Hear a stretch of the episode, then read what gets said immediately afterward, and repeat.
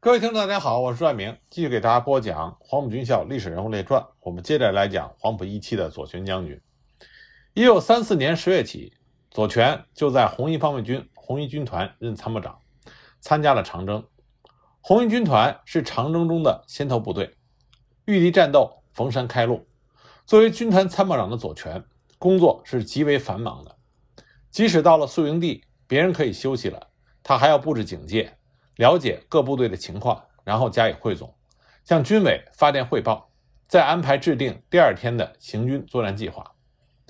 湘江战役是中央红军离开根据地之后遭遇的最为惨烈的一仗。左权参与指挥红一军团，担任前卫，连续突破了国军的四道封锁线。为了保证中共中央、中国军委和直属机关渡过湘江，红一军团的指战员在角山铺附近的敏华山。梳头岭、黄帝岭一带和国军展开了殊死的搏斗。国军在强大的炮火和十几架飞机的支援下，向红军发起了猛烈的进攻。红一军团凭借着临时构筑的工事，一次一次地打退国军。国军一看从正面难以突破，就迂回到红军的后侧，从红一师、红二师结合部的茂密的树林间突破防线。有一股国军甚至迂回到了红一军团的指挥部。左权临危不乱，组织指挥警卫部队且战且退，终于使得军团指挥部脱险。经过连续四天四夜的激战，红一军团以惨重的代价，胜利地完成了掩护领导机关安全渡江的任务。一九三四年十二月十二日，中共中央在通道城召开会议，决定改向国军力量薄弱的贵州前进。十二月十八日，中央政治局在黎平召开会议。做出了红军向贵州北部发展，以遵义、桐梓为中心，创建新的根据地的决定。十二月二十五日，中央军委立即命令红一军团迅速抢占施秉城，为中央机关和主力红军挺进遵义地区扫除障碍。这个时候，林彪和聂荣臻因为去开会，并不在红一军团，那么红一军团就由左权负责指挥。他接到命令之后，就于当日的清晨。率领红一军团的先头部队，由狮洞口偏寨出发，渡过清水江，沿清水江北岸西进。为了麻痹施秉的守敌，左权指挥部队故意不走由新城直取施秉的捷径，而是由平寨绕道黄平，造成红军要攻打黄平城的假象，让施秉的守敌放松了警惕。古陇是黄平县城的东南门户，驻有民团三百多人。当天正好赶上古陇赶场，左权就命令军团的侦察科长刘忠率领侦察队混入到赶场的人群中。他们来到区公所的门前，故意假装争吵，你拉我扯，强行闯进了区公所。一进大门，他们就掏出了手榴弹，往办公室里扔。街外面的部队听到爆炸声，一起朝天鸣枪。民团听到内外枪声大作，吓得落荒而逃。红军就顺利地占领了古陇。贵州地处云贵高原，山高坡陡，气候恶劣，部队在崇山峻岭中翻越，已经十分的疲惫。侦察科长刘忠刚把战士们安顿好，准备休息，就被左权的通讯员叫了起来。刘忠来到左权的宿营处，左权就说：“大家行军一天都很累了，本来应该让你们好好睡一觉，但是为了贯彻中国军委迅速的占领施秉、黄平两城的指示。”你们必须带侦察队马上出发，在施秉城门关闭之前设法进城，弄清敌情，在条件允许的情况下，你们可以相机占领施秉城，带上电台，随时向我报告情况。刘忠考虑到部队连续行军十分疲劳，建议休息两个小时再走。左权果断地说：“不行，必须马上出发。我们之所以绕道黄平，目的就是为了麻痹施秉的守敌。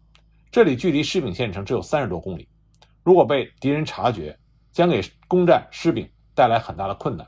只有迅速的抢占施秉城，才能保证大部队顺利通过，并为完成抢渡乌江、进占遵义赢得时间。听了左权的话，刘荣才知道攻打一个小小的施秉城，竟然可以起到如此重大的作用。于是他二话不说，马上率领军团的侦察部队朝施秉城飞奔。他们出发之后，左权命令二十五团随后跟进。经过四个多小时的急行军，大约在晚上八点左右，刘忠一行赶到了施秉城的东山，果然如左权所料，守城的敌人没有防备，还没有关城门。刘忠带领几个化了妆的侦察员摸到城内侦察敌情，他们了解到城内的守军只有前军的一个营，而且分散在几处防守，纪律涣散，士气不高。一些士兵还在进行赌博，一些军官还在烟馆里抽大烟。左权根据刘忠报告的情况，决定里应外合，袭取石秉城。他命令侦察部队尽量的混进城内，隐蔽起来，同时命令五团加快前进速度，并将城外的部队分成两路，一路攻南门，一路攻小东门。待五团赶到，同时在内外发起了进攻。二十六日清晨，五团分两路赶到了预定进攻位置，左权一声令下。一时之间，城内城外枪声大作，杀声震天。惊慌失措的前军以为红军已经破城而入，仓皇的夺门而逃。来不及逃命的，只能举手投降。就这样，红军在左权的指挥下袭取施秉县城，击溃前军一个营，而我方无一伤亡。十二月二十六日，左权率领黄二师主力赶到施秉城，击退了反扑的前军，牢牢控制住了施秉城。为中央机关和主力红军挺进遵义地区扫清了障碍。紧接着，左权又协助指挥了红一军团强渡乌江，进占遵义。遵义会议召开之后，左权听了会议的传达，兴奋的彻夜不能入眠。当时他就对聂荣臻说：“中国革命有希望了。”一九三五年五月，红军到达大渡河边，准备抢渡大渡河。中国军委决定，左权率领红二十五团一部。和军团侦察连向大树堡前进，担任佯攻，钳制和吸引大树堡对岸之敌，以保证红军主力经冕宁北进，从安顺场抢渡大渡河。左权率部从泸沽赶到小香岭，消灭了扼守隘口的全部守敌，攻取了岳西城，打开监狱，放出了几百的彝族百姓。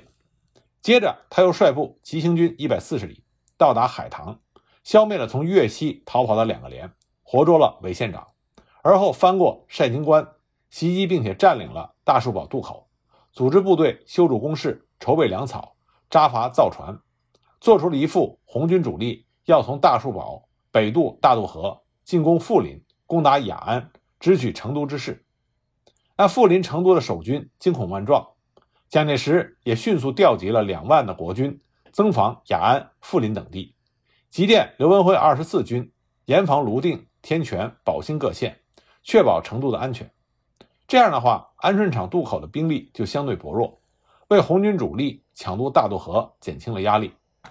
过了雪山草地之后，党中央将部队改编为中国工农红军陕甘支队，红一军团被编为红一纵队，左权任纵队的参谋长。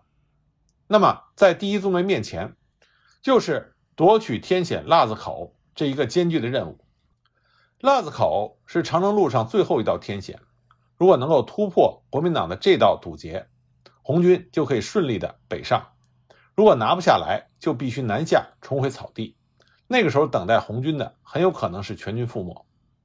蒋介石一路围追堵截，红军失败之后，也决心要利用这道天险，断绝红军的北上之路。驻守腊子口的。是国民党新编第十四师。早在红军到来之前，蒋介石就电令师长鲁大昌凭险据守，不许放走一个。鲁大昌的老窝就在腊子口不远的闽州。为了守住自己的地盘，鲁大昌格外的卖力。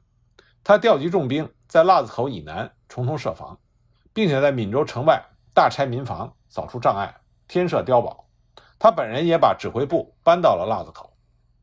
走出草地之后，左权率领红军的先头部队，冒雨披雪，沿着白龙江栈道进入甘南。红军一路急行，一路侦察，恨不能有一双翅膀飞过去，摸清敌情，找到突破腊子口的办法。腊子口两边的山头就像被巨斧劈过一样，既高而且陡，崇山峻岭，无路可通。两山之间横架了一座木桥，要经过腊子口，除了这座桥，别无他路。鲁大昌以一个旅的重兵扼守口子到后面高山之间的峡谷，用机枪组成交叉火力网，严密封锁。左权指挥着红四团，经过一天一夜的急行军，第二天下午在腊子口和敌人交上了火。因为是白天，加上周围能隐蔽的地方都被拆除，红军被敌人的机枪火力和冰雹式的手榴弹给挡了回来。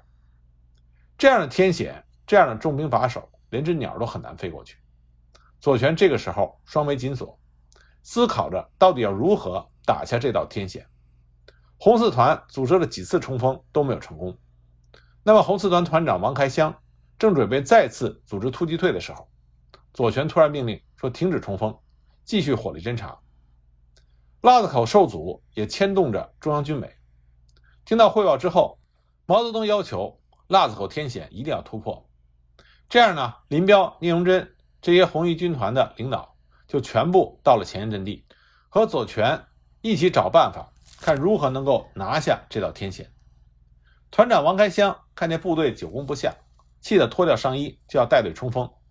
这个时候，左权发现了两个重要的情况：第一是鲁大昌只在山下据险死守，在山上没有部署兵力；第二是敌人的碉堡没有顶棚。所以，左权就对林彪和聂荣臻说：“如果派小股部队爬到对面的山顶，就可以居高临下的攻击敌人。”林彪和聂荣臻交换了一下意见，决定就按左权的建议打。红四团当即决定由政委杨成武带领一个连正面的佯攻那个木桥，另外两个连由王开湘带队从上游渡河，绕到敌人的后方攻击。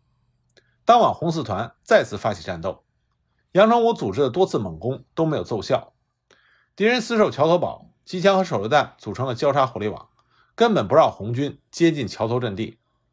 与此同时，鲁大昌还在悠闲地打着电话，让后方送子弹、送手榴弹，保证弹药供应。甚至他的七姨太还跑到指挥部来看望鲁大昌。可就在这个时候，房开兴他们渡河之后，由一位熟悉当地地形的苗族战士带领，借着爆炸的火光，抠着石缝，一寸一寸地攀上了山顶。突击战士们突然从山上冒出，朝着敌人的工事里。狂扔了一通手榴弹，攻击桥头堡的战士们也趁机发起了猛攻，两下夹击，把敌人打得丢盔弃甲，狼狈逃窜。就这样，天险腊子口被红军突破，左权被红军陕甘宁顺利会师立下了大功一件。突破腊子口天险之后，左权又指挥部队在六盘山、青石嘴消灭了国军骑兵两个连，在吴起镇打垮了国民党骑兵三个团。一九三五年十月，中央红军胜利到达了陕北吴起镇。左权命令纵队直属队总支书记肖中尉率领警卫连、工兵连，拔掉了吉托山的土围子，保证了党中央在吴起镇的绝对安全。直罗镇一仗兼国军一个师又一个团。左权不仅参加了战斗指挥，后来还在总结直罗镇战斗的经验会上发了言。之后，为了迎接红二、红四方面军。左权和聂荣臻指挥红一师，于一九三六年九月中旬，控制了静宁到会宁这段公路线，打开了三大主力红军会师的大门，开辟了会师的通道。十月九日，红一军团部队和红四方面军在会宁会师；十月二十二日，红一军团部队与红二方面军会师，三大主力胜利会师。这样，左权就走完了他的长征之路。不过，红军三大主力会师之后，蒋介石。不顾，中国共产党提出的停止内战、一致抗日的主张，继续进行反攻围剿。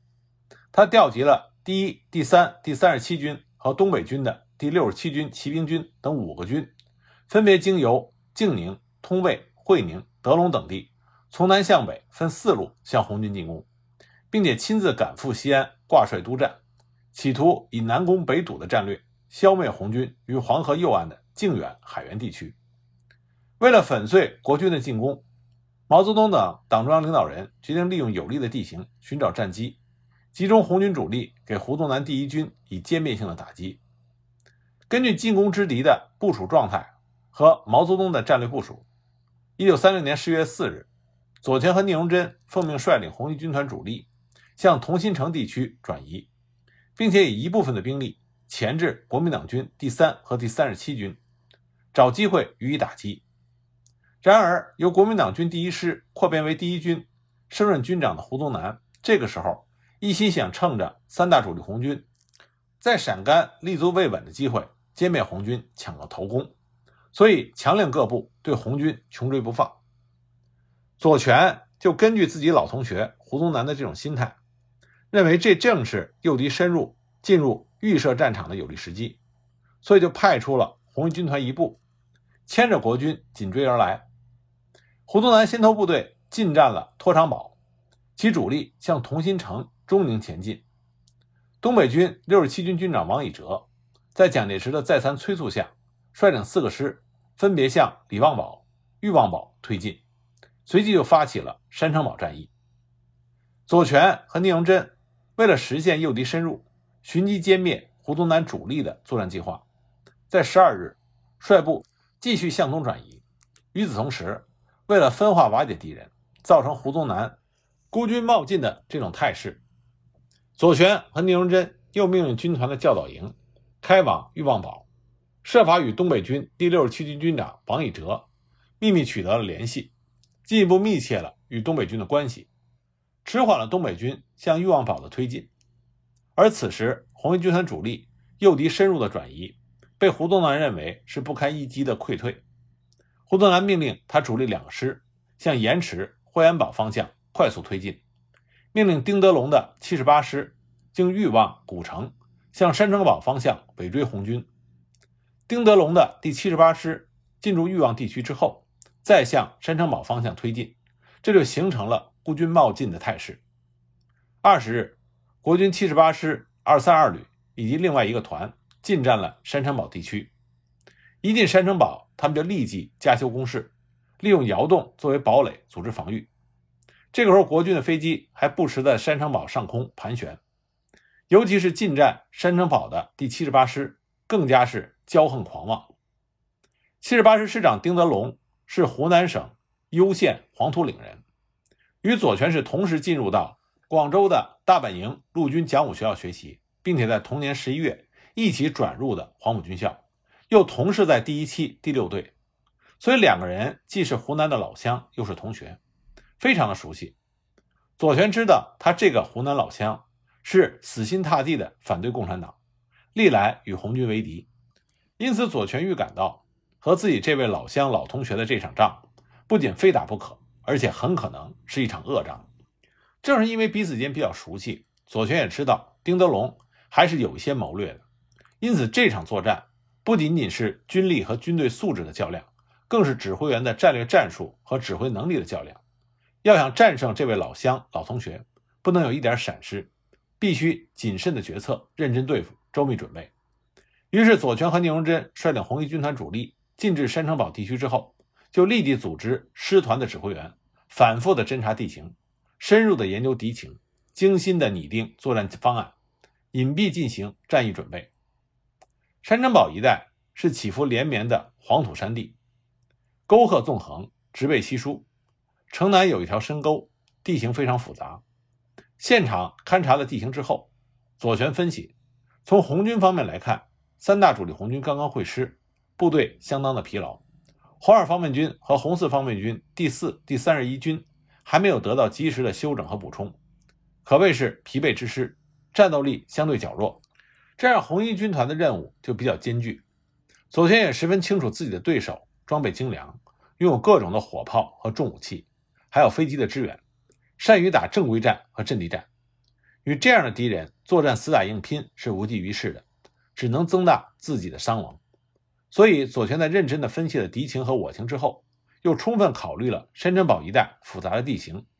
城南面是一条深沟，对于红军进攻山城堡来说，无疑形成了天然的屏障，十分不利。但同时，这个天然的屏障又便于红军隐蔽行动。面对山城堡骄横的敌人，只有隐蔽作战企图，秘密地接近敌人，突然对敌发起攻击，才能战胜他。而后呢，左权又仔细权衡了敌我态势，他认为打正规战、阵地战，敌人有优势的火力、大炮、机枪、轰炸机，攻坚也不是红军的拿手好戏。红军擅长的是奔袭、夜战，而他的那位老乡、老同学已经把他的优势摆在那儿了，那么红军也要把红军的优势来摆出来，让他看看。左权就对其他的指挥员说：“这次让他见识见识红军的夜战本领。”黑夜里打仗，他的大炮、机枪、轰炸机都成为瞎子，有劲儿没处使。只要我们行动隐蔽迅速，等他发现我们的时候，一切都晚了。单兵独立作战，近战夜战，敌人不行。我们可以趁夜取胜，趁乱取胜。所以，为了达到作战的突然性，充分的发挥红军的特长，各部队必须充分的做好近战夜战的准备。大战在即，左权更加的了解红一军团在三大主力红军会师之后，憋足了一股劲儿，为了甩掉追击的敌人，纷纷挺战，要求歼灭。孤军深入到山城堡的敌人，粉碎敌人进攻，为三大主力红军会师献上一份厚礼。左权和聂荣臻根据钱总的作战部署决定，以红一、红四师隐蔽通过城南的山沟，由山城堡以南向北担任主攻；以红二师秘密绕道向山城堡的西北，截断敌人的退路，坚决消灭敌人。红二师迂回到山城堡西北，断敌后路的任务。是关系到能否全歼该敌的关键。于是左权立即通知红二师师长杨得志到军团部，必须面授机宜，交代任务，提出要求。杨得志接到通知以后，急匆匆地赶到军团部。左权见了杨得志，直接把他拉到地图前，详细的介绍敌我态势，明确了军团的作战意图和形成的作战部署。在具体交代作战任务的时候，左权就说。现在胡宗南的第七十八师丁德龙的先头部队已经进占了山城堡，后续部队正在向前跟进。你们的任务是协同红十五军团向山城堡西北方向进攻，截断敌人的退路，与正面进攻的友邻部队形成合围态势。如果敌人跑了，我可是要找你算账。接着，他又对杨得志强调说：“这次是我们三个方面军会师之后第一次协同作战，我们红一军团一定要打好。”一定要打胜这一仗，为三军大会师献礼，这也是我们红军在陕北的发展壮大创造条件。打胜这一仗，关系到巩固陕甘宁边区，关系到逼着蒋介石抗日。我们面对的敌人是蒋介石的王牌军，跟他们作战，既要藐视他，要重视他。总之一句话，这仗一定要打胜才行。杨得志领了任务之后，在二十一日，率领红二师秘密迅速的。向山城堡西北方向前进，一个半小时，急行军跑了十五公里，赶到少马营，隐蔽的展开在少马营南侧一线。当天下午，红二师和红十五军团一部从少马营南北两个方向同时向敌人发起了突然攻击。少马营位于山城堡西部，国军在少马营的每个山包、山腰间都修筑了碉堡工事，控制着由山城堡向西通向欲望堡的道路。突然遭到红军的进攻，国军依托工事，利用轻重机枪严密的封锁道路，阻止红二师的进攻。在敌人强烈火力的封锁下，红二师的进攻受阻。杨得志根据敌人以碉堡为主组成的防御体系，兵力部署固定，火力射向固定，部署间隙较大、相互支援困难的弱点，立刻改集中兵力进攻为小群多路进攻的战法，以一个个小分队穿插到敌人碉堡、炮楼之间。逐个摧毁敌人的火力点，夺占制高点。此法一用，果然很灵。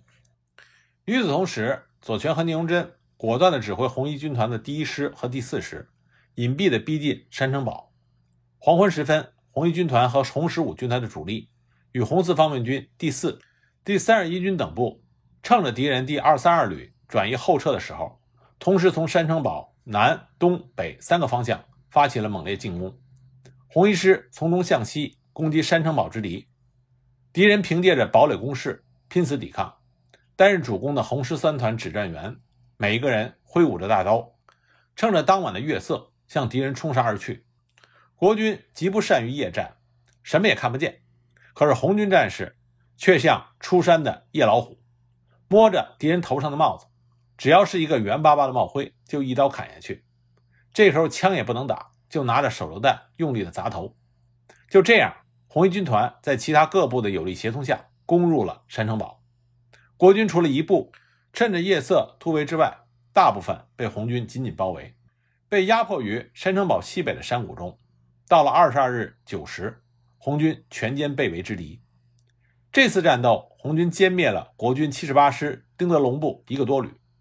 后来，丁德龙在战斗详报中。不得不承认，彻底败在了红军和他的老乡、老同学的手下。他说：“此战损失极重，混乱不堪，以县计约损失三分之二以上。山城堡战斗之后，丁德龙被蒋介石撤了职。山城堡战斗的胜利，沉重地打击了胡宗南的气焰，迫使胡宗南的部队全线退至蒙城、水保及其以西地区，停止了对红军的追击。这一仗从整体上打破了蒋介石对陕北根据地的进攻计划，壮大了红军的声威，对促进逼蒋抗日的方针实现起到了积极的作用。山城堡之战是左权在土地革命时期指挥的最后一场重要的战斗。